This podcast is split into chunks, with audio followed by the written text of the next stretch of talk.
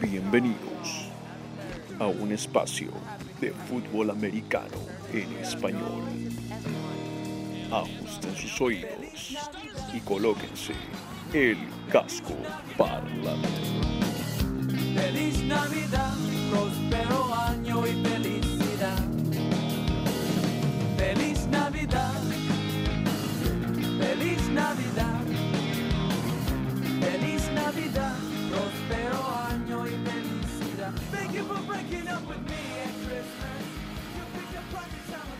Hola, hola, hola, hola, ¿qué tal? ¿Cómo están todos? Y tengan muy, pero muy buenas noches y bienvenidos a Casco Parlante, su podcast de la NFL, la National Football League, el fútbol americano profesional de los Estados Unidos, enteramente en español para todo el pueblo, planeta y universo de habla hispana. Mi nombre es Simón Carpio, una de las casas dentro de este Casco Parlante, y conmigo, por supuesto, ya todos completitos para el live de esta semana los pilares de este podcast live. Ustedes los conocen como Rodstad y el pragmático, como Demole Rod y el seductor, como Rodrigo y David, como Rodstad y Thornberry. Mi querido Rodstad, ¿cómo estamos esta noche? Hola muchachos, ¿cómo están? Espero que hayan pasado una feliz Navidad junto a sus familiares y de manera muy segura y sana, por supuesto. Empezó ya la semana 3, la 16, perdón, con tres partidos ya culminados y con algunos ajustes en lo que sería el cuadro de llaves para playoffs. Veremos antes de elegir los picks que tenemos y esperemos que alguno de nosotros finalmente tenga una semana perfecta. No. Les mencionaremos cómo afectó una de las sorpresitas esa semana perfecta de lo que ha sucedido en estos últimos días y en estas últimas horas. Mi querido pragmático, ¿cómo estamos?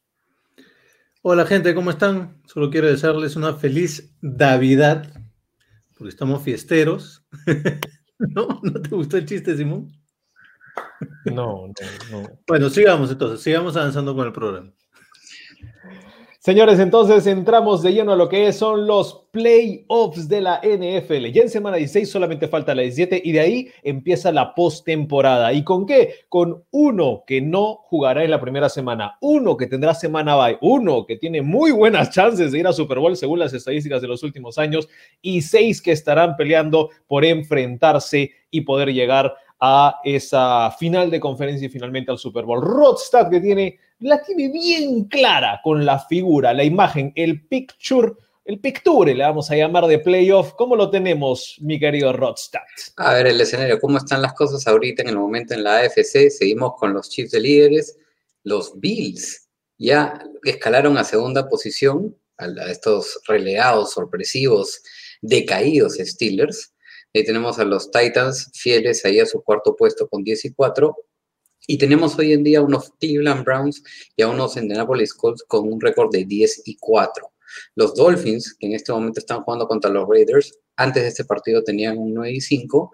Y ahí viene esa séptima plaza que está en juego entre estos dos, tres equipos, incluyendo a los Ravens con los Raiders, ¿no? Entonces, vamos a hablar ahí un poquito de eso. Pero lo sorpresivo lo que se ha modificado es lo que está pasando en la NFC. Si vamos al siguiente gráfico, vamos a ver que han habido muchos movimientos. Hablábamos en el episodio anterior de este cambio entre los Seahawks y los Rams, ¿no? Que los Seahawks pasaron a líderes de división, los Rams un poco goleados. Los Bucks, con la victoria de los Lions, han escalado a quinto sembrado y han pasado a los Rams incluso. Ahora, los Cardinals, la gran sorpresa de la tarde, por decirlo así, es, ya no dependen de ellos mismos. Ahora dependen y necesitan que los Bears pierdan uno de los dos partidos que les restan. O sea, los Cardinals están como nosotros. Necesitamos que pierdan un partido para ganar esa apuestita conjunta que tenemos. Y claro, los Vikings, yo creo con la derrota de los, de los Saints, ya se podría decir que están fuera de carrera de playoffs, aunque con la derrota de los Cardinals todo puede pasar. Pero eso es un poco el escenario que se presenta previo al partido de hoy por la noche entre los Raiders y los Dolphins y a los previos del domingo. Ahora, los Vikings ya están fuera totalmente, ¿no? Porque si los Cardinals pierden uno más, son 8 y 8, los Vikings no pueden llegar, ya están en Claro, 6 no, y lo- 9. no lo pueden alcanzar, es correcto. Entonces, lamentablemente para todos los fanáticos de los vikingos, no habrá fiesta vikinga para los playoffs, pero bonito equipo, ¿ah? bonito equipo, equipo joven, próximo año, cuidado con ese equipo, también depende si que tienen un coreback que hace lanza menos intercepciones. Am, estamos Ahora, lo- con, las, lo con los interesante- mensajes de la gente, ¿no? Sí, lo interesante es lo de la AFC, ¿no? Así que podemos regresar, mi querido David. Ahí e- el tema ese 7 de sembrado creo que se va a definir hasta la última semana. Y bueno, no sé ustedes, pero yo espero que los Dolphins ganen porque no veo a los Ravens perdiendo sus últimos dos partidos. El calendario más amable es el de los Ravens por lejos.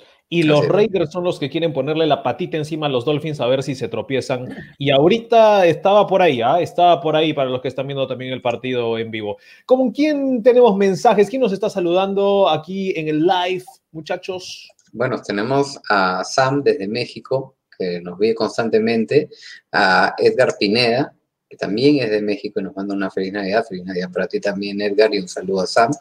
Liliana, nuestra Packer Girl de Perú, que siempre nos sintoniza. Y Xiomara, también de México, dice que le llegó la notificación. Lo bueno es que sus Raiders van terminando el segundo cuarto. O sea, me imagino que se van ganando al término del segundo cuarto, así que le mandamos un saludo también allá. Y Joaquín Donicio, que se acaba de unir con nosotros, peruano, él parte del grupo de Casco Parlante.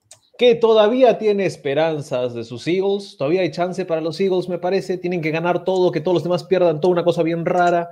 Bueno, no hablemos de la NFC este todavía porque eso puede tardar un buen rato. Muchachos, nos metemos de lleno a nuestros picks de la semana 16, picks de Navidad. Feliz, feliz, feliz Navidad. Ya estarán escuchando la emocionante canción que estaremos cantando al final del programa. Eh, pero empecemos con un partido que creo que todos los tenemos iguales. No debería haber mucho cambio acá, señores. Falcons, Chiefs, Rodstad, ¿quién lo gana? A ver, bien simple, ¿no? Yo creo que lo van a ganar los Chiefs, básicamente porque Julio Jones no va a jugar de este partido, ya está descartado. Y Travis Kelsey, en estos dos partidos que le queda, va a batir el récord de George Kittle en lo que respecta a la mayor cantidad de yardas recibidas por un tight end en una temporada. Solamente le faltan 60 yardas. Los Chiefs los ganan 34-23 para mí. Ya vi suficiente de estos Chiefs, son mi eliminator de la semana. Uh, Thornberry. Yo también le voy a los Chiefs, no hay mucho que, no hay mucho que analizar ahí, creo yo. En todo caso, si todo falla y en el último cuarto todavía está peleada la cosa, siempre podemos contar con la falconeada, ¿no? Eh, y para avalar un poco la falconeada, les cuento que los Chiefs son el quinto mejor equipo anotando en cuartos cuartos, es el, el quinto equipo que más puntos anota en los cuartos cuartos, y obviamente los Falcons están en la vereda opuesta porque son el quinto peor equipo en, en, anotar en cuartos cuartos, así que yo creo que lo va a ganar fácilmente los Chiefs. Como les digo, si hay algún problema, el motivo por el cual ganan los Chiefs es porque en el cuarto cuarto son sumamente superiores a los Falcons. Yo también tengo los Chiefs, muchachos. No debería ser mucha batalla contra estos Falcons, pero hay que ser sinceros de una cosita que me preocupa y por eso me preocupa tu Eliminator Rodstad. Los Chiefs ya clasificaron. A mí, no me, a mí me preocupa un poquito que descansen a la gente en la segunda mitad y digan, bueno, Mahomes, ya duérmete un ratito, te necesitamos fresco para más tarde. Cuidado con eso, pero sí creo que los Chiefs tal vez son el único equipo en la liga que juegan solamente medio partido y ya te lo ganaron. Así que por eso todavía tengo los Chiefs. Y pero ya aseguraron el primer puesto. Sí, sí ya aseguraron el primer puesto global, ya aseguraron descanso en la primera semana, por eso hay que tener cuidado. Pero bueno, sí, son las decisiones del Eliminator. Cuidado que te, te contagian la maldición, Rodstad. No tiembla, no tiembla la mano. Dale un par de tragos más y vemos. Señores, nos vamos con el siguiente partido. Son los Osos de Chicago contra los Jaguares de Jacksonville en Jacksonville, en un clima muy bonito para hacer diciembre. Bears, Jaguars, Thornberry. ¿Quién se lo lleva? Creo que lo van a ganar los Bears. Creo que los Jaguars ya han tenido una probadita de Kylo Ren, de Trevor Lawrence. Están por primera vez en la temporada en, el, en la pole position para llevarse a Trevor Lawrence. Creo que ya lo pueden ver y creo que no van a dejar que se les escape ganando un partido. Así que creo que lo ganan los Bears. Sí, me parece que estamos de acuerdo, es muy sencillo y yo voy con mi razón para que ganen los Bears, es Mitchell Trubisky. Sí, sí, lo, crean o no, es Mitchell Trubisky. Y es que en los últimos tres partidos Mitchell Trubisky está 2 y 1, pero está lanzando más del 70% de los pases, 5 a 1 en touchdowns con intercepciones, más de 245 yardas, está corriendo por tierra, está siendo capturado poco. Y honestamente los Jaguars no podrán contener al que ha sido el mejor coreback de los Bears este año. Lo crean o no, nadie pensaba eso. El mejor del año, ¿quién ha sido para los Bears? Trubisky. Trubisky. Sí.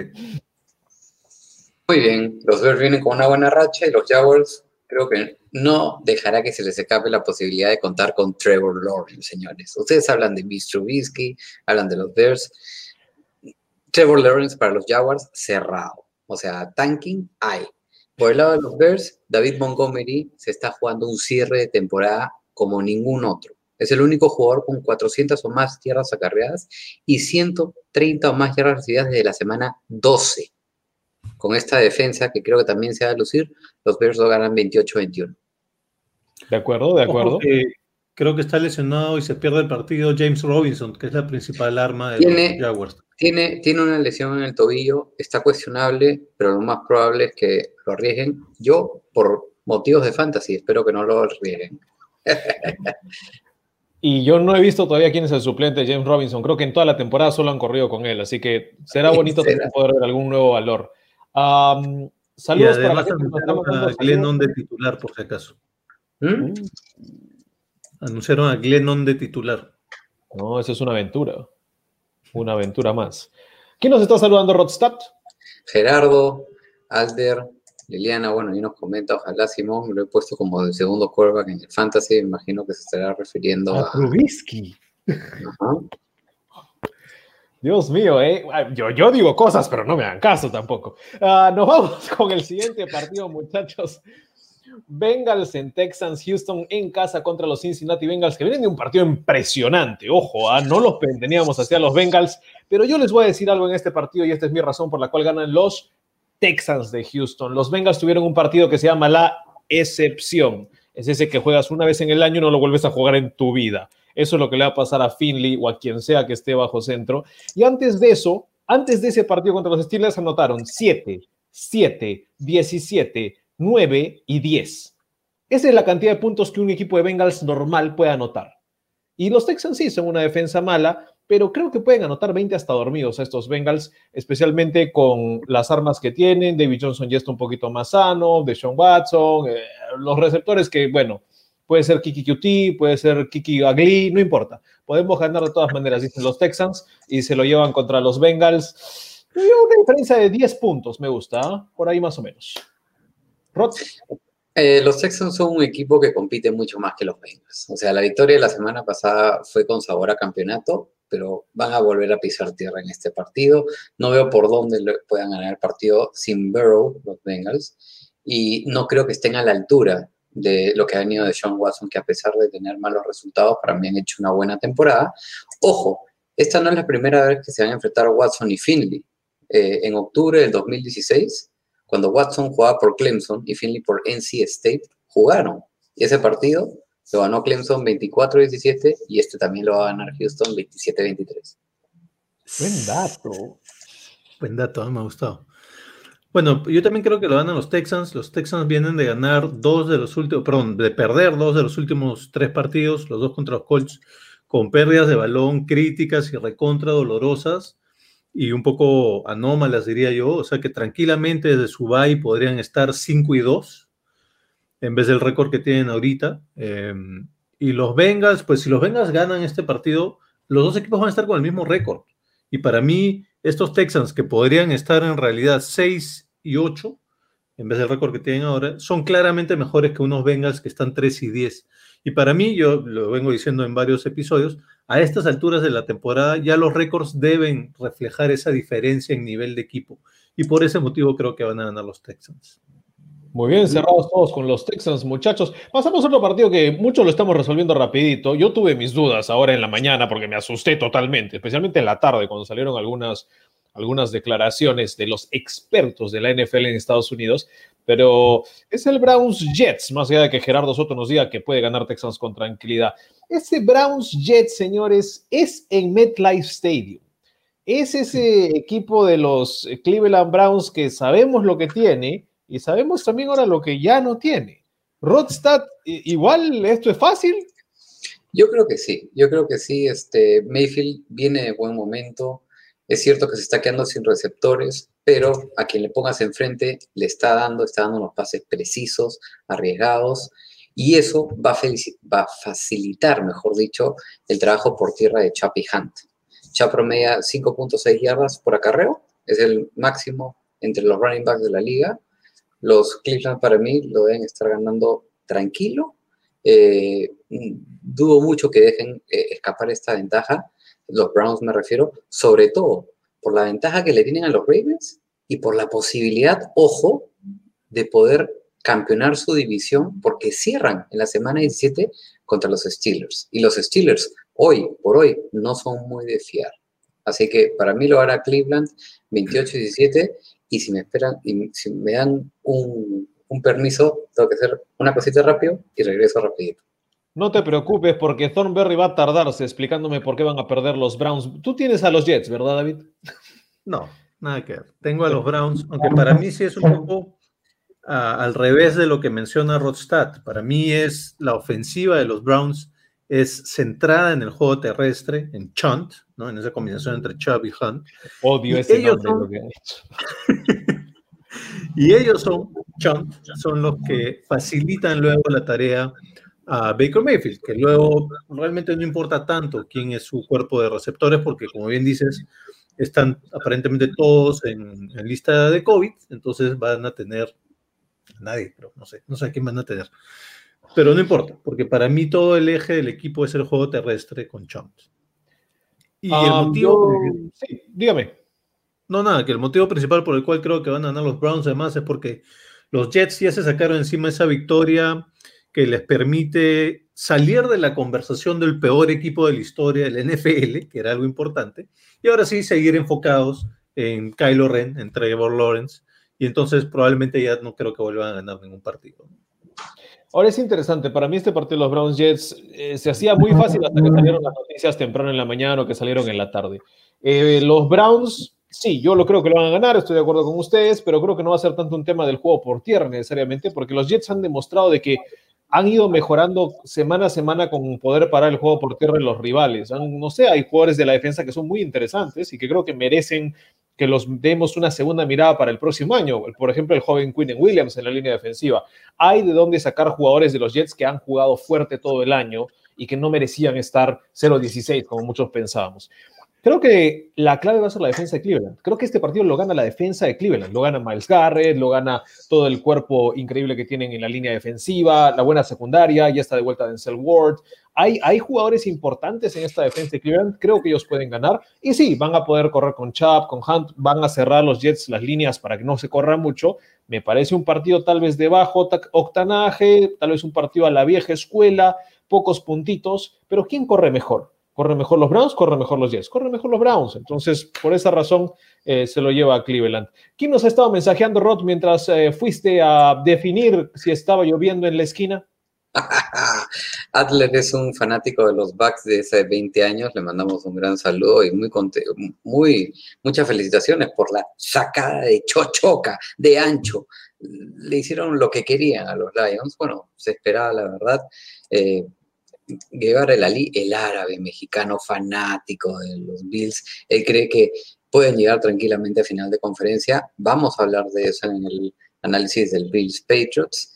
Y bueno, aprovecho, gente, mándenme sus recomendaciones de apuestas. Sí, Ricardo, gracias por tu recomendación. De todas maneras, la voy a estar tomando en cuenta. Él dice, bueno, parece que piensa igual que el árabe, que los Bills al medio tiempo y al final del partido tienen la ventaja contra los Patriots. Muy buena apuesta. Jean-Pierre, Go Niners, claro que sí, claro que sí, a pesar de haber perdido esa combinada oficial la apuesta mía, estoy contento por un ladito que hayan ganado, pero no sirve de nada, lamentablemente.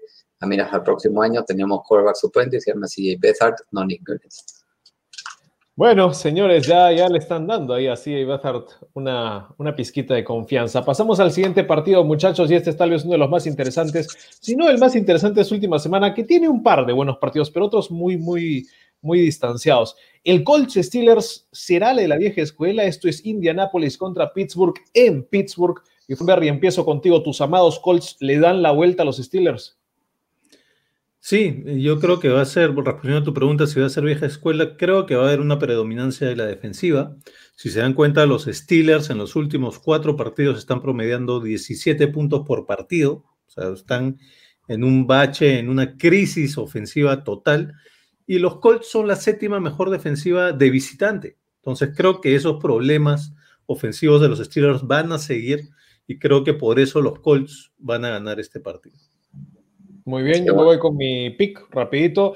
Le voy a los Colts, sí, primera vez en la temporada que elijo contra los Steelers y es que ya no puedo confiar en ellos después de lo que vi la semana pasada. Seguramente les darán su café cargado. Mike Tomlin es de es ser elocuente en ese tipo de aspectos pero no puedo confiar en ellos. Después de los últimos cuatro partidos, este equipo está anotando menos de 20 puntos en todos los últimos cuatro partidos. Los Colts, más bien en los últimos tres, están pudiendo mover las cadenas como no lo hicieron al comienzo de la temporada. Sobre 50% de conversión en terceras oportunidades en esos últimos tres partidos, sobre 60 en los últimos dos, lo cual es bastante impresionante y justo cala con el resurgimiento que ha tenido T.Y. Hilton, favorito de Rodstad, que lo estaba recomendando como consejo de fantasy, y también Zach Pascal, que tuvo un partidazo la semana pasada, y por supuesto, cuando trajeron de vuelta a Jonathan Taylor. Ahí, cuando después de que le dieron sus palmaditas en la cara, le dijeron, ya muchachito, tiempo de jugar de verdad, no podemos tener a Nahim Himes todo el día, ahí empezó a resurgir la ofensiva de los Colts. Me gustan los Colts ofensivamente por primera vez en el año, así que creo que Frank Reich es quien gana este partido. A ver, efectivamente, los Steelers se enfrentan a una defensiva complicada y para ser exacto, en los últimos tres partidos solo han promediado 16.3 puntos por partido, puesto 28 de la liga. Veo los Colts bastante superiores en ambos frentes, defensa y ofensiva, sobre todo porque Jonathan Taylor viene acarreando para 80 más yardas en los últimos cuatro partidos y porque la defensa de los Steelers cada vez está más golpeada. Para mí, para hacerla simple, lo ganan los Colts 24-21 en un partido pegado. Ojo que entre Rivers y Big Ben están en un récord de 3 y 3 en enfrentamientos entre ellos, así que este es el partido del desempate. Y vale decir que Big Ben y Rivers fueron el tercer y segundo pick en el draft del 2004. Eli Manning fue el draft número uno para San Diego aquella época, que se negó para jugar para los Chargers y después pasó para los Giants. Ahí te el datito. El poder de la familia Manning. bueno, señores. Oye, antes, antes, de que sigamos avanzando, me olvida, eh, los Browns son mi eliminator, por si acaso. Oh. Contra los Jets. La cara de Zoom. No, se ha congelado el internet. Ah, no, no. Señoras y señores, yo también me olvidé decirles mis Eliminator. Ahora que lo estoy pensando, mi Eliminator eran los Texans contra los Bengals. Ah, su madre, ¿qué tal fea de Sean Watson? Tenemos tres Eliminators bien endebles esta semana. Es que, escúchame, eso es lo que pasa cuando entras a las últimas semanas del Eliminator, pues ya no te quedan muchas opciones que digamos. Eso es lo que pasa cuando fallas las últimas cuatro semanas de Eliminator y ya no te importa Ah. mucho que digamos.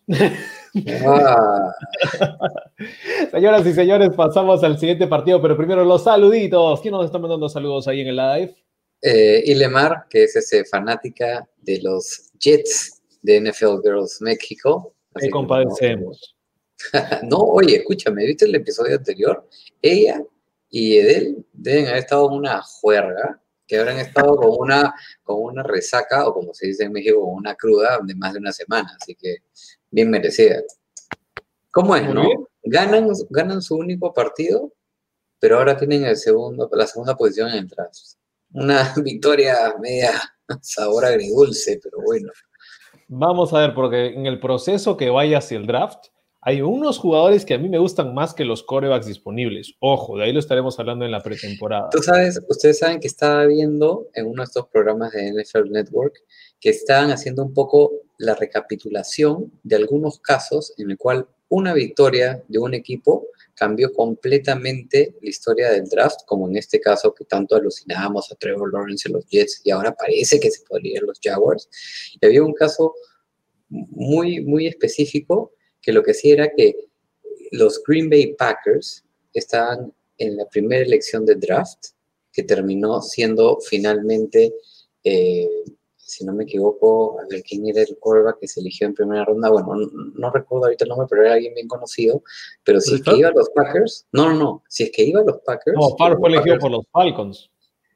Exacto. Y si es que se iba por, los Packers el primer pick, se corría el riesgo de que Favre nunca hubiese llegado a los Packers. Porque este era un primer pick conocido entre los quarterbacks que no hizo una carrera tan próspera como Brett Favre, Eli Manning y demás. Voy a tratar de recordarme quién fue y les digo apenas me acuerdo, pero era un quarterback medio pelo, que terminó siendo medio pelo. Hay muchos de esos primeras elecciones que de ahí se van para el olvido. Muchachos, Giants, Ravens, creo que todos la tenemos clara en esta. Am, empieza Thornberry, fácil, ¿no? Mm. Sí, bueno, desde que Harbaugh es entrenador de los Ravens en el 2008, los Ravens están 25 y 8 jugando en casa en diciembre, es decir, que ganan el 76% de sus partidos en diciembre en casa. Creo que por eso no deberían tener mayor problema. Además, el datito, eh, Lamar Jackson está en su carrera 6 y 0 jugando en casa en diciembre. Así que van a ganar los Ravens. Rosa, te dejo cerrar. Para mí es muy sencillo. Los últimos tres partidos de los Ravens son unas bestias. 40 puntos por partido, 228 yardas por tierra por partido. Es, es, demasiado. ¿Y sabes cuánto le permitió los Giants Arizona hace un par de semanas? Le permitió 43 acarreos para 159 touchdown. O sea, y Arizona tiene una ofensiva relativamente eh, en el juego por tierra parecida a la de los Ravens, porque lo, los esparcen bastante, juegan con diferentes sets de tight ends y tratan de correr hacia los costados y cortando. Eh, de ahí, bueno, el juego por aire es otra cosa, ¿no? Pero eh, me parece que por ahí los Ravens atacando por tierra van a darle muchos problemas a los Giants, los van a esparcir por todas partes y todos esos running backs que te encantan de los Ravens van a tener un buen día. Lo dije en, el playoff picture, los Ravens simplemente no van a perder ningún partido más, porque lo contrario se quedan fuera de playoffs. Los Giants tienen una buena defensa, sí, pero si se dan cuenta, ¿contra quiénes han sufrido más? es contra ofensivas con ataques terrestres dinámicos. Y eso es lo que tiene estos Ravens. Jake Dobbins le ha dado a esta ofensiva terrestre un dinamismo y un factor sorpresa que anhelaban hace años.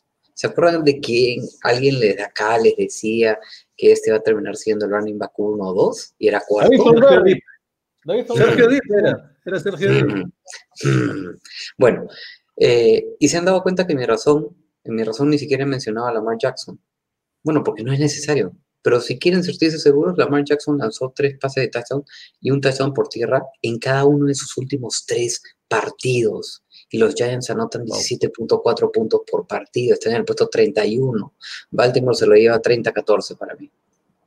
Muy bien, muchachos, eso estuvo fácil. Ahora viene una que no está tan fácil. Nos vamos a un duelo de la AFC Oeste, señores. Pero primero, ¿qué nos comenta la gente de los Ravens? Bueno, ahí Gerardo dice que buscan la postemporada, pero ya tienen una esperanza. Sí, su defensa. Pero vamos, ya te la desmantelé un poquito con lo que te acabo de decir, ¿no? O sea, van a sufrir, van a sufrir la defensa de los Giants. Es un poco difícil mantenerle el ritmo a los Ravens y sobre todo si es que no sabemos si regresa Daniel Jones aún o no. Especialmente porque el partido es en Baltimore también, ¿ah? Ojo con eso. El que no tendrá localidad son los Broncos, porque tendrán que viajar hacia Los Ángeles para jugar con los Ángeles Chargers.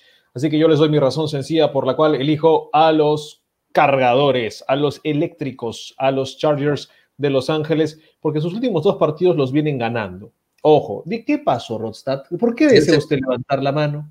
Yo sé cuál es tu razón. No lo sabes. Sí, porque los Broncos los elegiste la semana pasada y te humillaron los Bills.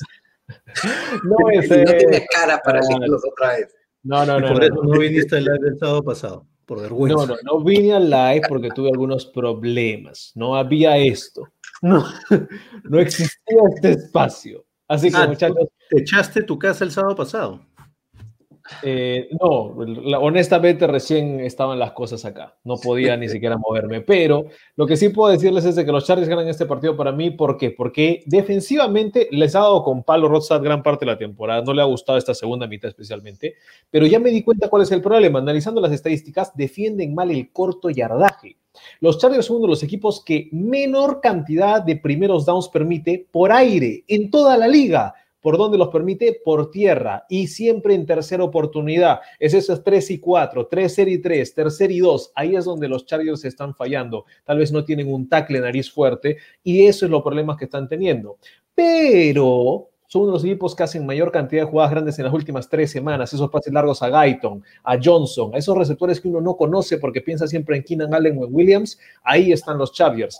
Este partido se va a definir por jugada grande. Los Chargers defendiendo buenas jugadas grandes últimamente. Los Broncos defendiendo mal las jugadas grandes últimamente. Para mí es tiroteo que lo ganan los Chargers. Locke comete más errores que Herbert. Y ahí vemos la diferencia entre un coreback franquicia y un coreback que solamente es muy divertido cuando baila. Cuando dices tiroteo, ¿te refieres a que van a notar a muchos puntos ambos equipos o solo los Chargers? Le doy la línea over 51. Ya, y no quieres hablar sobre los puntos por equipo. Me parece que podría ser 27-24 mínimo. Ah, Le doy, pegadito. le doy hasta más, le doy hasta un 30-24.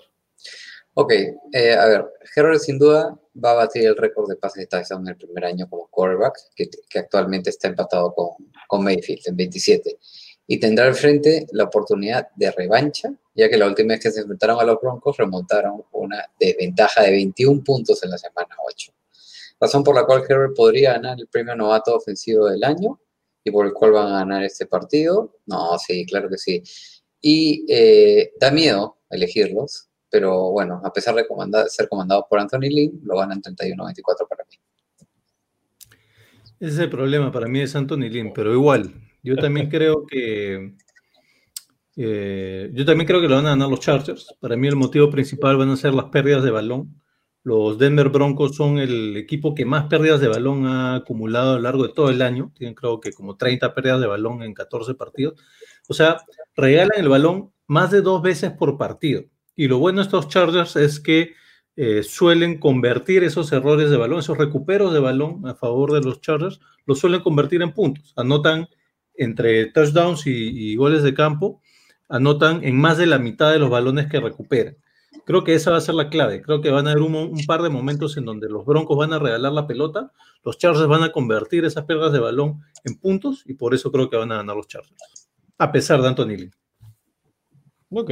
Bueno, yo creo que ha habido una cierta mejora las últimas dos semanas. No, no con Link, pero sí con Herbert, de lo que vimos de ahí con el partido de los Bills, si se acuerdan, eso fue horrible. Ah, Contra los Pats fue horrible. no, 0-45. Eso ya fue otra cosa. Ah, muchachos, nos vamos con un partido que no estamos de acuerdo en este, para nada. Eh, en este en particular, los Washington, el Washington Football Team se enfrenta al equipo sin nombre con gran, gran posibilidad de ir a postemporada y no lo tenía nadie, ni Dios ni su madre. Eh, y los Panthers que te darán visitándolo en la capital de los Estados Unidos. Empecemos con Rodstad. Rod, ¿quién te gusta en este partido de equipos que no necesariamente son buenos? No, no, pero dan gusto verlos, ¿no? Eh, son entretenidos. Partido revancha para Ron Rivera, que se enfrenta a su ex equipo. Washington necesita ganar este partido para afianzar su puesto en postemporada, ya que dependen de ellos mismos, a diferencia de Arizona.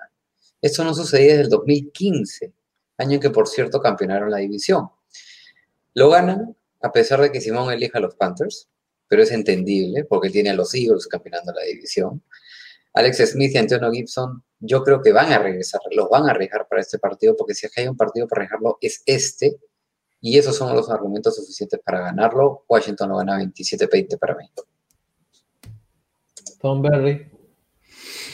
Eh, bueno, para empezar, yo creo que Simón tenía a los Giants más bien hace unas semanas ganando la división este. Eh, Es verdad, y me equivoqué totalmente. bastante. Eh, yo... yo, ¿Qué iba a pensar yo que eso iba a pasar? no, es que tenías que ver el calendario, yo te lo dije en su momento. Si veías el calendario de los Giants era el más difícil. La lesión de Daniel Jones para mí fue la clave. Puede ser. Yo voy a estar de acuerdo contigo en este partido. Yo también finalmente me, me voy a ir con los Panthers. Y el motivo va a ser el siguiente, la incertidumbre en el lado ofensivo de Washington. Porque Terry McLaurin está improbable, Alex Smith está cuestionable y Antonio Gibson también está cuestionable. Son las tres principales armas ofensivas de Washington. Si no me mires así, me mires así. Este, que son las tres principales armas. Y hay mucha incertidumbre. Así vayan a jugar, eh, van a estar golpeados y no van a haber entrenado regularmente con el equipo. Y este es un equipo que ya la incertidumbre ofensiva les podría traer problemas, porque ya de por sí son el cuarto peor equipo en puntos anotados, solo anotan 22 puntos por partido. Súmale eso la incertidumbre de toda esta problemática con las lesiones o posibles lesiones, y creo que eso es suficiente para decir que van a ganar los Panthers. En todo caso, además, permíteme ponerme abogado del diablo, si ibas a hacer un argumento a favor de Washington, debió haber sido que Ron Rivera conoce muy bien estos Panthers, y por ahí podría haber sacado una ventaja. Pero yo me Partido quedo, de revancha. me quedo con Carolina. Ah, sí, para mí, eh, odio tener que copiarme lo que dice Thornberry, pero es que no me queda de otra.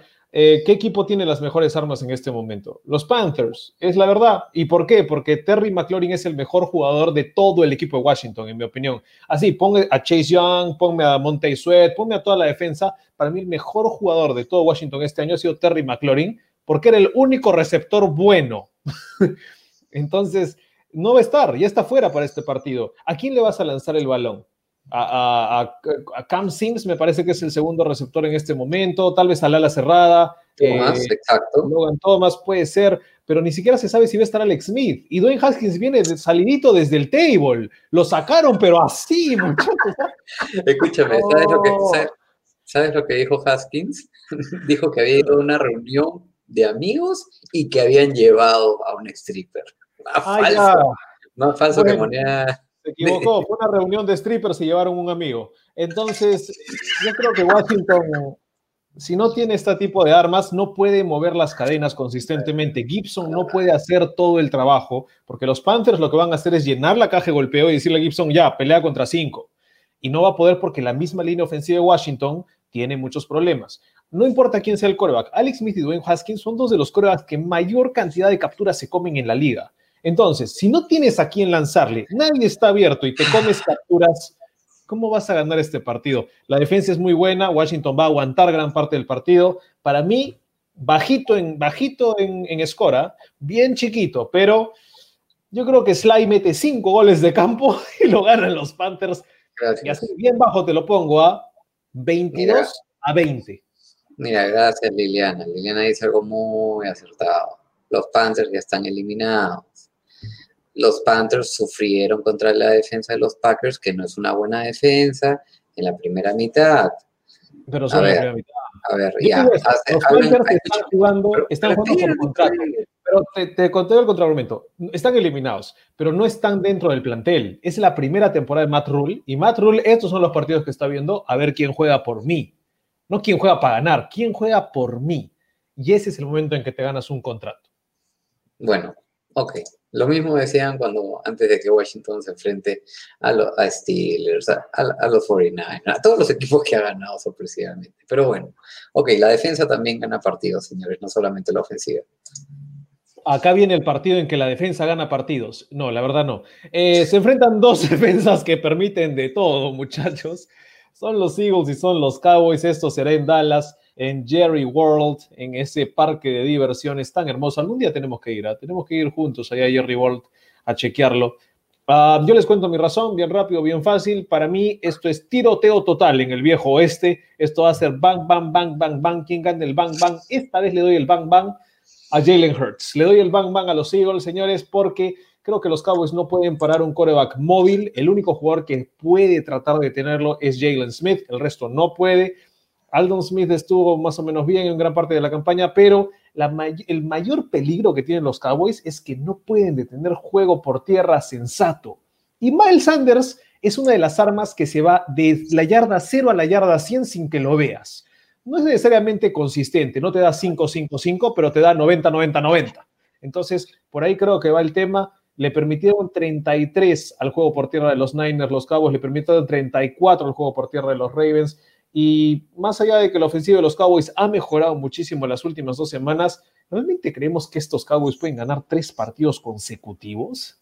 No, señores, para mí, más allá de que no me gusta Jalen Hurts, hay que decirlo, creo que es muy inconsistente, menos de 60% de compleción de sus pases, 55 o algo así. Miles Sanders gana este partido. eh, y es más, un poquito de Boston Scott, ¿ah? ahí sí, sí una fichita, un, un tal vez, sin, sin que digan nada. Ahí va, y creo que por eso ganan los Eagles. A ver, este es un partido de eliminación y se va a jugar en el simultáneo con el de Fútbol Teams contra Panthers, ya que el ganador va a estar en carrera y el perdedor ya se va a su casa. Yo tengo ganando también a los Eagles porque Jalen Hurts no es ningún perdedor. Es el primer quarterback desde 1950 con 500 o más yardas aéreas y con 150 o más yardas acarreadas en sus primeros dos partidos como titular. Creo que tanto él y como bien decía Simón Sanders, que ha despertado desde que han cambiado a Wentz, el problema parece que era Wentz, van a tener un excelente partido, y la línea ofensiva de los Cowboys está un poco debilitada, y el pass rush de los Eagles es bastante complicado. Ya sabemos qué le pasa a Dalton cuando se le presiona, ha logrado 177.8 yardas totales por partido, el peor promedio entre 36, no 32, 36 quarterbacks de la liga activos, y por eso para mí se lo lleva a Filadelfia, 31-27. Muy bien. Yo voy a estar de acuerdo con ustedes. Yo también le voy a los Eagles. Ahora yo hice trampa. yo le pedí ayuda a alguien del grupo, así que le mando un saludo, un saludo a Joaquín Dionisio, que es nuestro residente hincha de los Eagles, del grupo de casco parlante, y él más o menos me indicó el camino por donde debería ir la razón, que es básicamente lo que tú has dicho, Simón, pero voy a igual eh, leer el, punto que hace, que hace Joaquín. Él me dice que Dallas es de las peores defensas contra el, la carrera, luego yo investigué unos datos que ahorita les voy a soltar, y que además toma de muestreo los partidos contra Arizona y contra Baltimore, que son dos equipos que justamente tienen mariscales de campo muy móviles que también les gusta salir en el acarreo. Y contra esos equipos eh, permitieron más de 200 yardas terrestres y probablemente por ahí va la clave. Efectivamente yo le pongo nombre y apellido a la clave y efectivamente para mí es Miles Sanders, porque Miles Sanders es el quinto mejor jugador en toda la liga, de todas las posiciones, en conseguir yardas por acarreo. Él consigue más de 5 yardas por acarreo. Y si en algo son especialmente malos los Cowboys, es en permitir yardas por acarreo. Son el segundo peor equipo permitiendo yardas por acarreo. Ellos permiten 5 eh, yardas por acarreo. Si le sumamos el factor que nos dice Rodstad y vemos los números de Jalen Hurts, él también está entre, claro, él solo tiene dos partidos, por eso no entra en el ranking, pero en esos dos partidos está promediando 6 yardas por acarreo, lo cual es un montón, eso lo pondría en el top 3. De hecho, si Jalen Hurts siguiera con esa media de, de, yardas por acarreo, estaría al mismo nivel que Lamar Jackson, que Kyler Murray y que Russell Wilson, que son justamente los tres que lideran esa estadística. Entonces, para mí, Miles Sanders y lo que puede hacer en, en, en, yardas por acarreo contra esa defensiva malísima de los Cowboys es el motivo por el cual ganan los Eagles. Gracias, Joaquín, dicho sea de paso, por el plagio. Claro que sí, claro que sí. Incluso me da cierta nostalgia. Creo que deberíamos por lo menos incluir a dos fanáticos en los próximos lives. ¿eh? Fue una linda dinámica. Lástima que no estuviste, Simón, en la última, pero nos divertimos sobremanera. Sobre todo, dinámica. sobre todo con, con él, que es todo un personaje, ¿no? Es más, Muy incluso creo que fue, fue su cábala para que ganen los Jets. habrá, habrá que invitarlos. Yo les dije, no confiaba en los Rams, ustedes no me hicieron caso. Uh, Hablando de... Nos vamos con los Rams. Pues sí, los Rams de Los Ángeles se enfrentan a los Seahawks de visita en Seattle. Creo que es momento que el señor Thornberry saque su corazón en la mano, lo exponga y nos diga con palabras seductoras por qué es que ganarán sus Seahawks o no. Voy a hacer el reverse jinx en esta oportunidad. Ah, Dios mío. Voy a decir que ganan los Rams y para mí el motivo es el siguiente. Los Seahawks es uno de los equipos de la liga que más depende del juego aéreo para anotar. Es creo que el cuarto, sí, creo que es el tercero o cuarto equipo que más anotaciones tiene por aire. El 75% de sus anotaciones son por aire. Y los Rams, algo que hacen muy bien es defender los touchdowns por aire. Los Rams son el equipo que menos touchdowns por aire han permitido. Permiten creo que uno o un poquito menos de uno por partido. Entonces le van a quitar un arma vital y el arma predilecta de los Seahawks para poder anotar.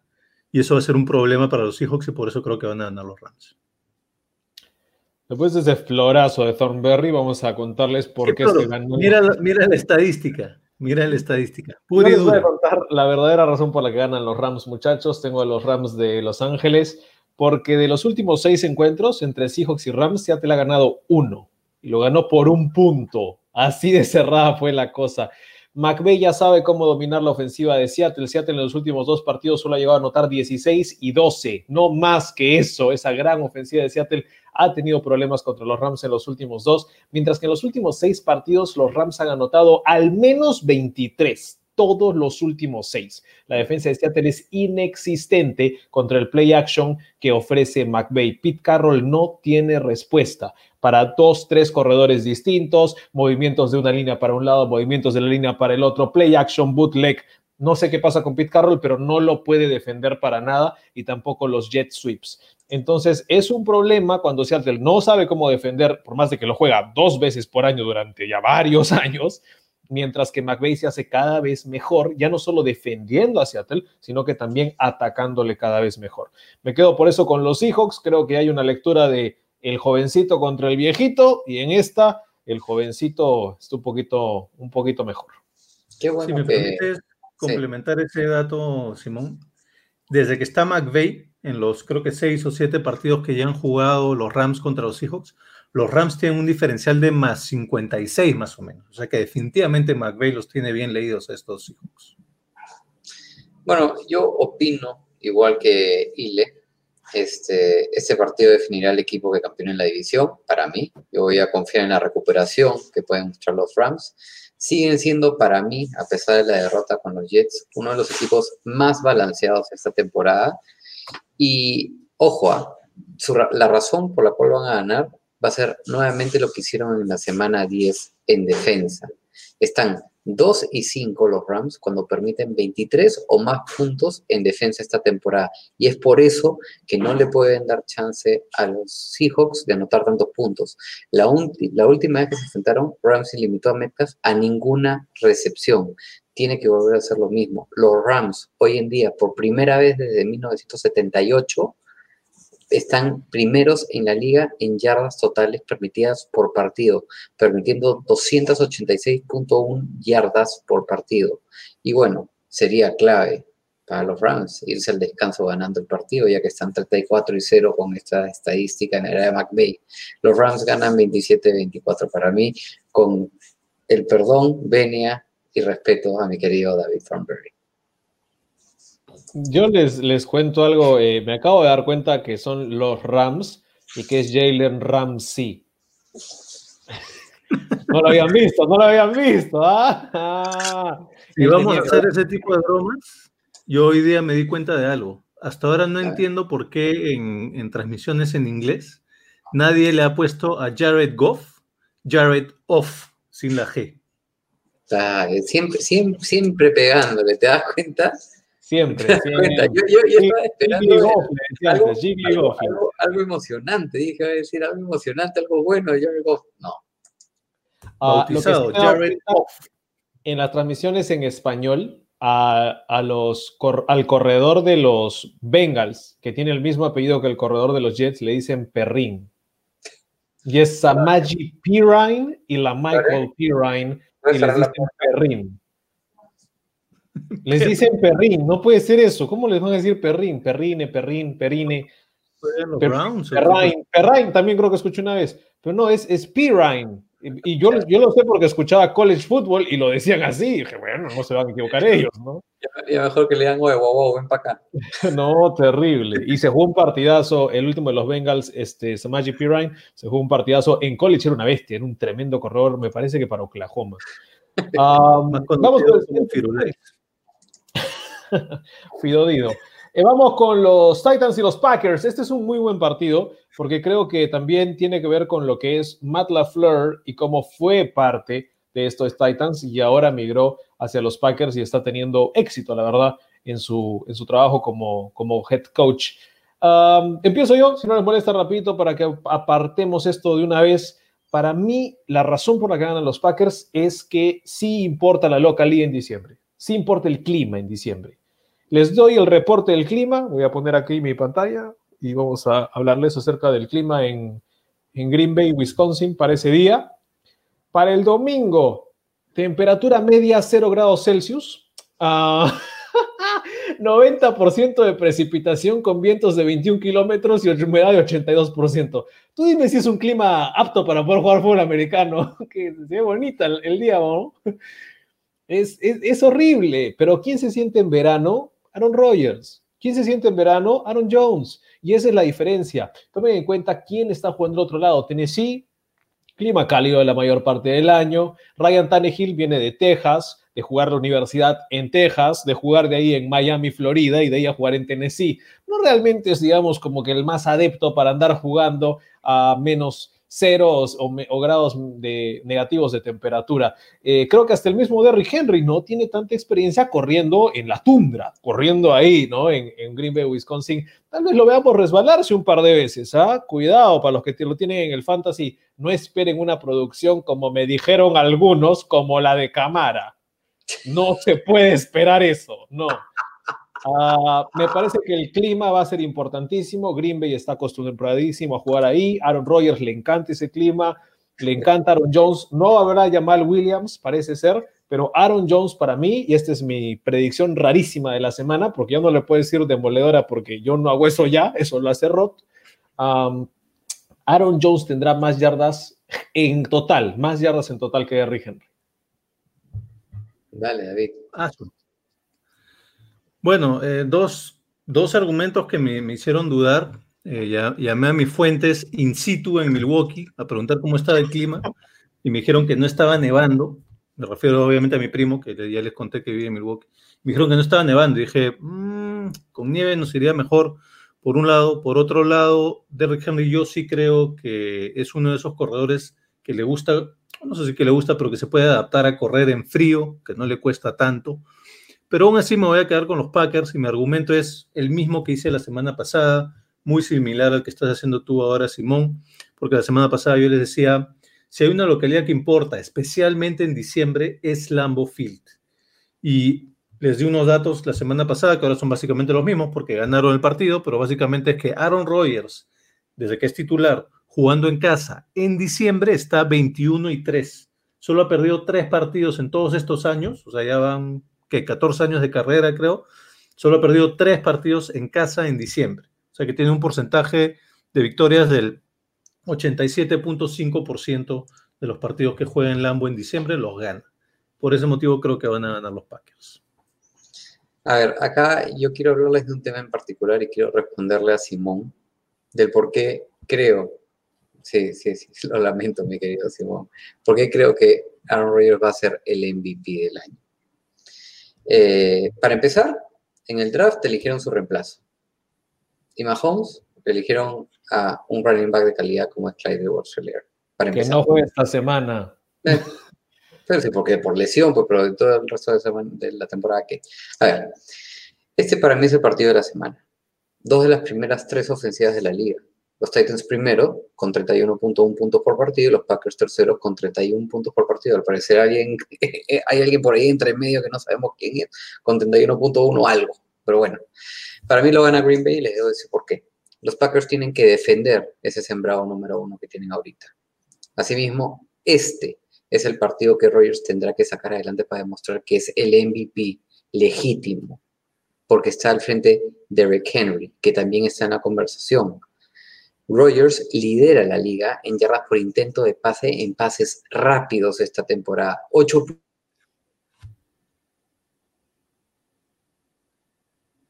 .1 yardas por intento de pase. La defensa de los Packers efectivamente van a tener un van a tener que estar finitas, ya que los Titans desde la semana 7 del año pasado, ¿ah? Tannehill tiene la mejor calificación entre todos los quarterbacks cuando tiene un pocket limpio y sin colapsar.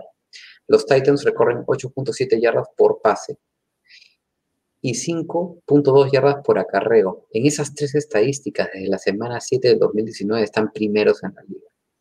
Creo que el liderazgo, sin embargo, eh, ofensivo de Rogers y del cornerback, ojo, Jair Alexander, de quien nadie habla y que la liga lo considera el tercer mejor cornerback de la liga, van a ser el factor por el cual los Packers saquen adelante el partido. Un partido de alto octanaje y lo tengo ganando los Packers 32-28.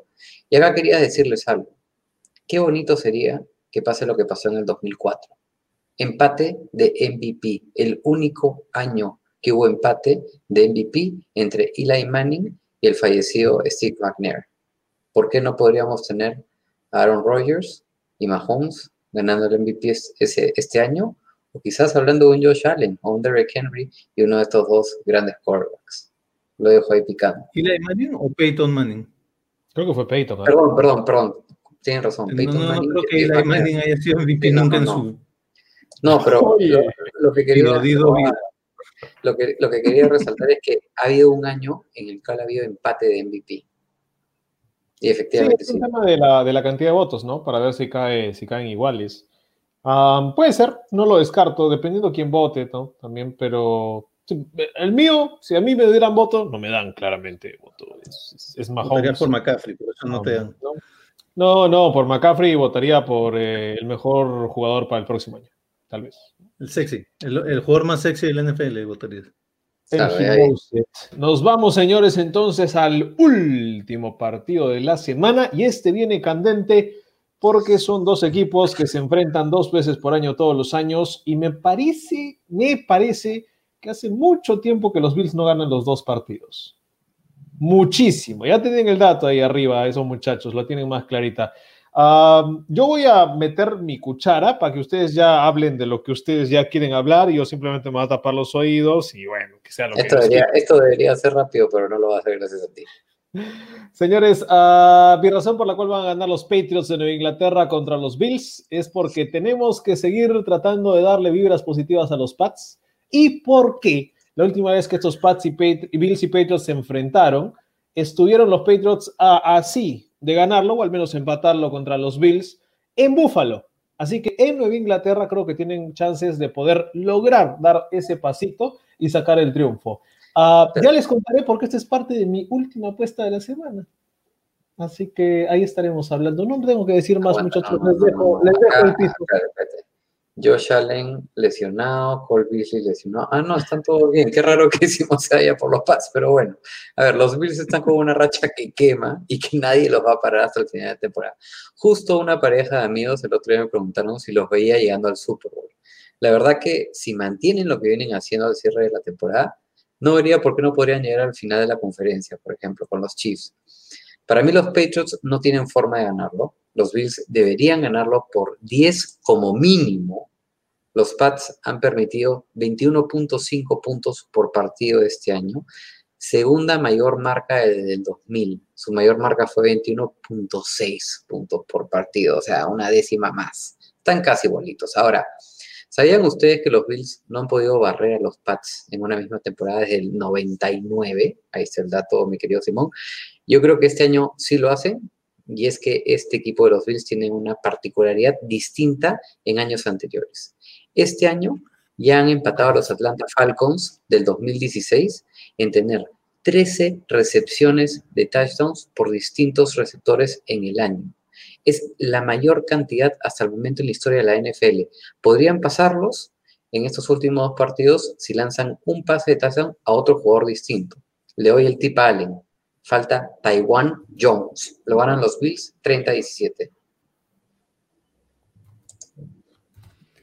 A ver, yo voy a estar de acuerdo contigo, Rodstad. Eh, yo también le voy a ir a los Bills, pero mi motivo es básicamente el siguiente. Los Bills son el mejor equipo convirtiendo terceras oportunidades. De hecho, es el único equipo en toda la liga que convierte más de la mitad de sus terceras oportunidades. Y aunque no lo crean, de visitas son mejores, mejoran todavía más ese porcentaje. Entonces yo creo que van a estar convirtiendo terceras oportunidades por todos lados en este partido. Eso va a mantener la ofensiva, la defensiva de los Pats en cancha, si bien es una defensiva sólida, aunque recordemos que acaban de perder al, jugador defensivo del año pasado, a Gilmore, que se ha lesionado y probablemente ya no regrese en todo el año. Entonces es una baja considerable en la defensiva de los Pats. Pero además creo que la defensiva de los Pats va a estar mucho tiempo en la cancha. Y esas terceras oportunidades generalmente son desmoralizadoras cuando no logra sostenerla. Y entonces va a pasar mucho tiempo en la cancha la defensiva de los Pats, se va a desgastar la defensiva de los Pats y por eso creo que van a ganar los Bills. Bueno, señores, en sido lo los- que se recupera, Rod, ¿podrías ponerme el comentario anterior de Omar, el del Fantasy, para contestarle? Claro que sí. Gracias. ¿Este? No, el del Fantasy. Ah, el de Fantasy. Ahí está. Hola, Omar, ¿cómo estás? Eh, sí, estoy bien contento con Camara. Hizo 53.20 puntos en un solo partido. Creo que es un récord histórico. Seis touchdowns. Igual no me confío porque del otro lado tengo a, a Miguel, que es el que hizo a lo largo de toda la temporada la mayor cantidad de puntos en el fantasy en todo el año. Y de hecho, de las 15 semanas que vamos, creo que la mitad él siempre tuvo el mejor puntaje. Entonces todavía no me confío, pero me da un poquito de tranquilidad para el resto de partidos. Ojalá Sí, haya bueno, final casquera. sería- Deberías, deberías confiarte hace rato. Esa es la. la- la- Trackman. esa es la- El Trackman. Está siendo político, pues, para mi querido Tataje. Pues, hasta que ahorita Tataje se meta, empieza a comentar y va a temblar. Mi- Miguel Tataje ya está como que ahí tratando de dormir y pensar que ya fue ya. exacto, exacto. Ya de vuelta a la página. soñando con Trevor Lawrence para el próximo año. Señoras y señores, nos terminamos así de dar los picks de la semana. Hemos elegido ya los equipos que nos gustan para esta semana 16 de la NFL y ahora les estará- estarán hablando mis dos compañeros de lo que es la apuesta Meridian Bet de la semana. No se olviden que pueden apostar con nosotros a través de meridianbet.pe. Mientras el señor Tom Berry les explica cómo poder hacer eso, yo me iré un ratito y regreso mientras acá los muchachos hacen los comerciales. Ya vengo. Oye, ¿cómo se da para los comerciales? Bueno, No, tenemos sponsor se- con... se, se- se está yendo a llorar después de las explicaciones que hemos dado de los pechos y los Bills. ¿Qué más quiere? Tenemos sponsorship con Meridian Bet. Si van, o ya lo, van a poder ver en el post que hagamos de este live, cuando ya lo publiquemos no solo como live, sino como video en el Facebook eh, de Rebeldía Deportiva. En el Instagram de Rebeldía Deportiva también está el link. Si se registran con esos links en Meridian Bet por primera vez, su primer registro, Meridian Bet, casco parlante y, este, Rebeldía Deportiva, les van a dar un bono de, de primerizos de 30 soles para que puedan jugar con eso una vez que hayan puesto un poquito de saldo en su cuenta, ¿no? Y Rod, les cuento una vez la apuesta Meridian Bet, creo Dale, yo, para dale, que con sepan. ¿Cuáles son Cada los semana-? Sí, cada semana, desde hace unas 5 o 6 semanas, nos dimos cuenta de que cuando los tres nos poníamos de acuerdo en, un, en algún pick, en algún partido, pues nos iba muy bien, porque estábamos ganando el 70 o más del 70% de los partidos. Entonces decidimos intentar ganar plata con esos aciertos. Entonces, cada semana, desde hace seis semanas, hacemos la apuesta Meridian Bet, donde elegimos un subgrupo de todos esos equipos en los que hemos eh, estado de acuerdo y estado de acuerdo, perdón, y a eso le metemos plata. Para esta semana hemos elegido combinar victorias simples de Ravens, de Chiefs, de Browns y de Bears. Todo eso en Meridian paga 2.69. A eso le estamos poniendo un poquito de plata para que sea nuestro fondo conjunto y complementar las apuestas del fondo conjunto que hicimos al inicio de temporada, que dicho sea de paso, de eso hablamos normalmente los martes, pero adelanto que con la victoria de los Buccaneers de, de hoy, ¿de hoy? Sí, de hoy, De hoy. eh, con esa victoria de los Buccaneers ya ganamos esa apuesta del over de los Buccaneers, del over 9.5 la apostamos. Hoy alcanzaron su décima victoria, así que esa ya la hemos ganado, junto con los unders de Bengals y de Chargers, que también ya hemos ganado. Queda ahí en vilo el tema de los Ravens y de los Bears, no, perdón, de los Bears nomás. Necesitamos una Tranquilo. derrota de los Bears. Tranquila, lo pierden en la última contra los Packers. A los Packers no se les escapa esa última victoria y, y bueno, en esa apuesta Meridian, creo que le, o sea, yo les propuse apostar a los Bears y creo que lo hemos achutado tranquilamente, ¿ah? porque ahora sobre todo con la derrota de los Cardinals, los Bears deben estar hambrientos por, no se les puede escapar ese partido contra los Chavos, ¿no? A mí me da miedo el de los Browns todavía, chicos, les digo, ¿ah? más allá de que sean los Jets. eh, cuidado, que sin receptores, muy poquitos equipos saben qué hacer. ¿ah? Les recordamos de que por lista de COVID, por contacto cercano y posible sospecha de contagio, solo Marv Hall, Marvin Hall es el único de los usuales, no titulares, de los que salen en lista, que va a estar presente para los Browns. El resto son de la escuadra de práctica, un montón de desconocidos, los estaremos mencionando seguramente en el siguiente podcast si alguien hace algo importante. Um, señores, ¿les parece si rapidito vamos a mostrarles a la gente cómo nos ha ido con nuestras apuestas hasta ahora? A Sí, ver, claro. maestro. Hasta ahora ha sido deplorable, ha sido terrible, ha sido horrible, ha sido una batalla para ver quién se va al diablo. Ah, O sea- como pueden ver, el inframundo está por debajo de esa línea donde dice semana 1, 2, 3. Ya, por abajo está, eh, no sé, Hades, eh, su esposa, eh, Cerbero, todos están ahí abajo, ¿ya? Y, y- y digamos que Rostad es mortal, pero ninguno está en el cielo. Así de bueno estamos apostando en el fútbol americano del NFL. Como pueden ver, ha habido una caída estrepitosa, parecemos la economía de nuestro país, y el único que parece que se salva es Rodstad. ¿Algo más que comentar? Bueno, los gráficos, ¿no? De barras. Que Lo peor es que se el- salva por las recomendaciones de apuesta de acá, no por el mismo. Ay, ya, envidia ya. Ahora, Ahí. hay que ser sinceros, Rodstad está mejor que nosotros porque él ha tenido que hacer rebuy dos veces. ¿Ok? Ha tenido que poner plata cuando la perdió. Yo he hecho un rebuy y David me parece que ha hecho uno también, o dos. Uno. uno también. Entonces vamos a, sí, de verdad hay que darnos respeto, respeto de la semana para los que podemos tener la potestad de mostrar nuestros terribles consejos de apuesta. No le vayan a ninguno de nuestros fondos jamás. Ya estaremos trayendo un experto en apuestas para la próxima temporada porque claramente tenemos problemas. El Ah, comentario de Liliana, por favor, el comentario de Liliana. ¿qué? Liliana dice que Rodstad está positivo en las apuestas por los consejos de apuestas que recibe acá. que utilizó a Alexa, desde que utilizó a Alexa, ven Sí, ustedes ahí de el cambio. de. De hecho, de hecho es Alexa. Alexa, Mi vida- ¿a quién le ha puesto Google esta? Assistant. Mi vida, mi vida, en contra. Mi vida se rige por un- una inteligencia artificial, por Dios. Bueno, señores, nuestras apuestas de esta semana, yo cierro con las mías. Ya les había mencionado mis teasers para esta semana, me gustaron mucho los teasers. Me fui al de los Bucaneros menos 3,5 con over de 46 y la rompí totalmente. Los Bucaneros hicieron lo que les dio la gana en ese partido. Y sí me equivoqué con los 49ers más 10, acerté, pero el over era de 44.5, no llegaron ni a 40 puntos. Fue complicado. Y mi último teaser para la semana es ponerle fe a los Patriots, ponerle un poco de ayuda a los Patriots. Ah, voy con los Patriots más 15.5 mezclado con un under de 52. Hasta que ya parece que tienen teaser de los Jets, de los Jaguars, más 15.5, por Dios. Así que me voy con ese teaser, paga 2, a 1, le pongo un dolarcito que es el último que me queda. Hasta ahorita en mis dos primeras apuestas estoy parches, estoy en cero, así que para sacar rédito esta semana deberé ganar esa apuesta. Vamos con Rodstad. 15, más 15.5 contra los Bills. Mi madre, a ver. Bueno, ya es cierto que he perdido la combinada que lancé en el episodio del miércoles. Le fue la simple de los Bucks y la simple de los Cardinals. Por los Cardinals perdí esos dos primeros dólares. Y, a ver, las siguientes dos, bueno, vamos a ver entre lo que me han comentado, pero una de las que tengo es una simple. Los Ravens van a tener la ventaja contra los Giants al terminar la primera mitad y al final del partido que paga 1.58. Estoy apostando ahí un dólar 50. Confío en estos Ravens. Eh, y bueno, a ver, he recibido, si no me equivoco, dos recomendaciones. Una de Ricardo, que me dice que le vaya casi a la misma apuesta, pero en el partido de los Bills contra los Patriots.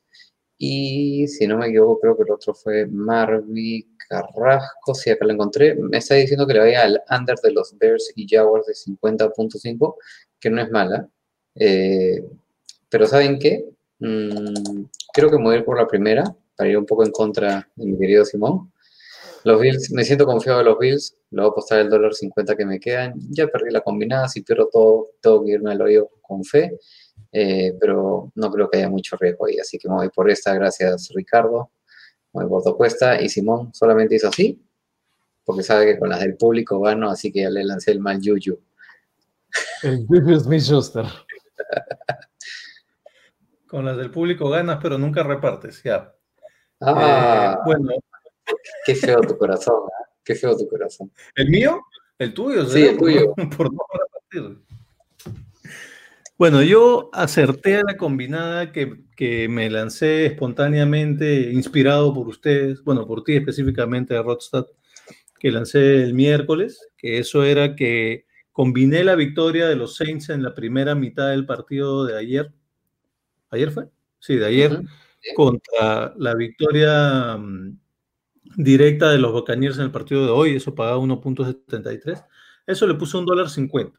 Y entonces eso quiere decir que me quedan 3.50. ¿Qué hice con esos 3.50? Hice lo siguiente. Aposté a que va a haber un touchdown de Jalen Hurts en el partido de Filadelfia contra Dallas. Ahora, touchdown de Jalen Hurts quiere decir que es por tierra, ¿no es cierto, Simón? No, no cuenta el pase. Ah, no Claro, no, sí, eh, en, no, en el- sí. la casa de apuestas que utilizamos, claramente sí. Claro. Sí, tiene que ser. Ya, Sacar- Jalen Hurts tiene que Sacar, Jalen Hurts O tiene que por anotar recepción. O por recepción.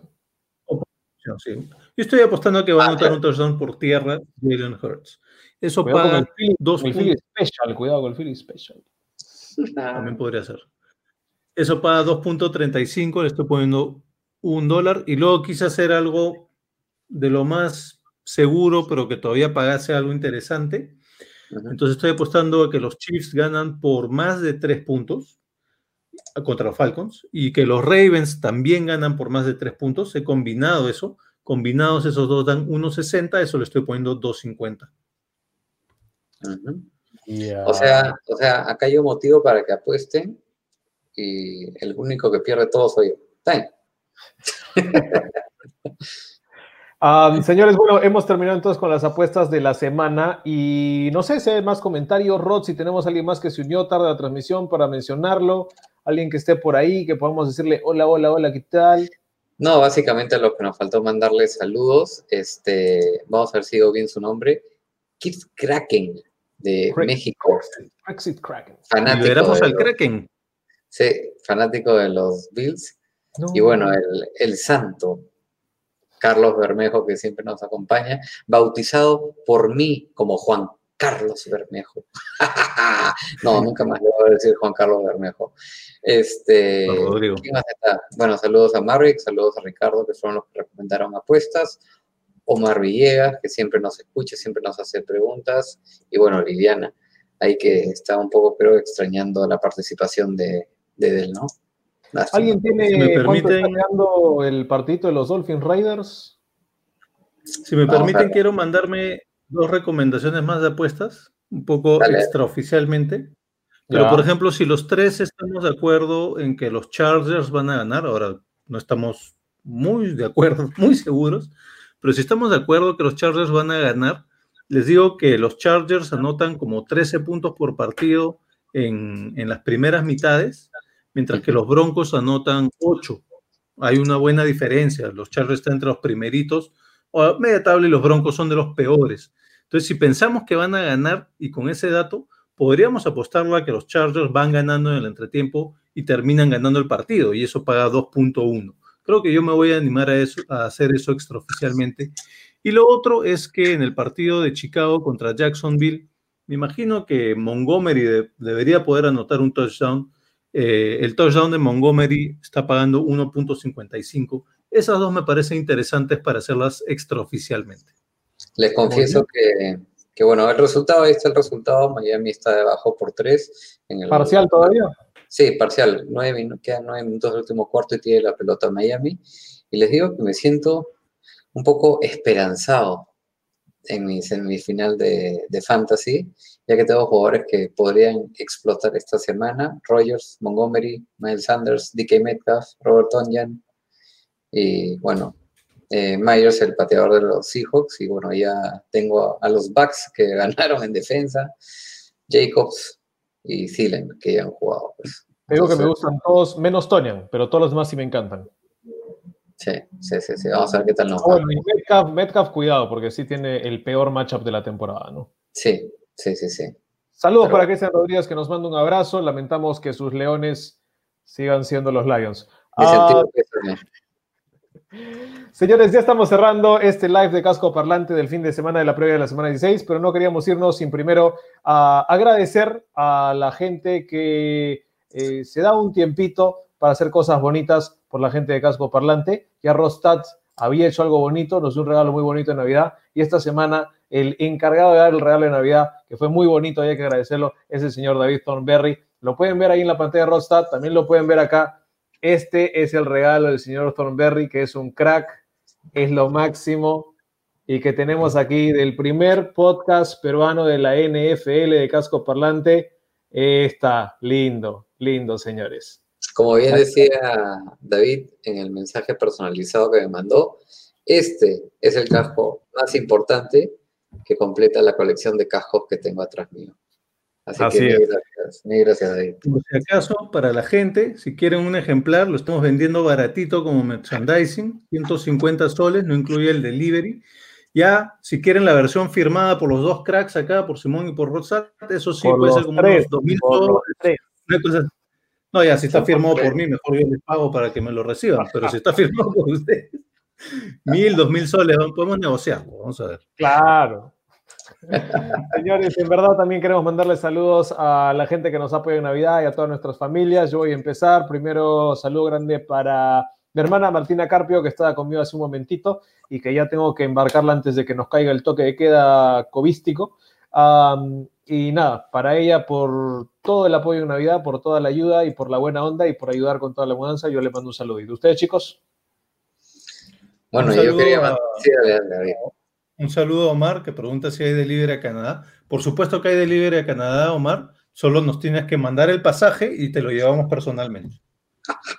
Te lo entregamos nosotros mismos felices de la vida. Bueno, yo quería mandarle muchos saludos a todos los que nos escriben, eh, que nos debemos a ellos y por supuesto también un saludo muy especial a ti, David, por el regalo que nos has hecho, algo muy bonito, muy bonito de recibir para esta, este, terminar este año terrible que hemos tenido y que esperamos que el 21 sea mucho mejor, ¿no? Muy bien, cerramos, eh, cerramos el programa, el live de Casco Parlante, muchachos, con la canción de la semana. Y es Feliz Navidad, pero es la versión punk, ¿verdad? Vamos a hacer la versión de. ¿co- ¿Qué grupo era David Thornberry? Phoenix TX, pero primero quiero preguntarles, porque ahí, por ejemplo, Omar dice que nos ve, nos va a ver el próximo año, pero nosotros, Terrible. pero nosotros todavía grabamos el, el próximo año, efectivamente, grabamos el próximo año. Bueno, pero estamos grabando para el, para el martes en el Spotify, así que pueden escucharnos también en nuestro episodio del eh, miércoles, ¿correcto? Efectivamente. Mira, Cristian parece que conoce a Phoenix TX. Efectivamente, el martes grabamos, el miércoles sale en Spotify y el sábado 2 de enero ya nos volvemos a ver acá el próximo. Bueno, muchachos, cerramos entonces el casco Sí, parlante. con podemos, podemos cantar, podemos cantar para sacarme esta- este gorro, por favor. Muy bien, vamos, entonces, ¿cómo, cómo empieza Thornberry? Métele la rola. Feliz Navidad. Feliz Feliz Navidad. Navidad, Navidad.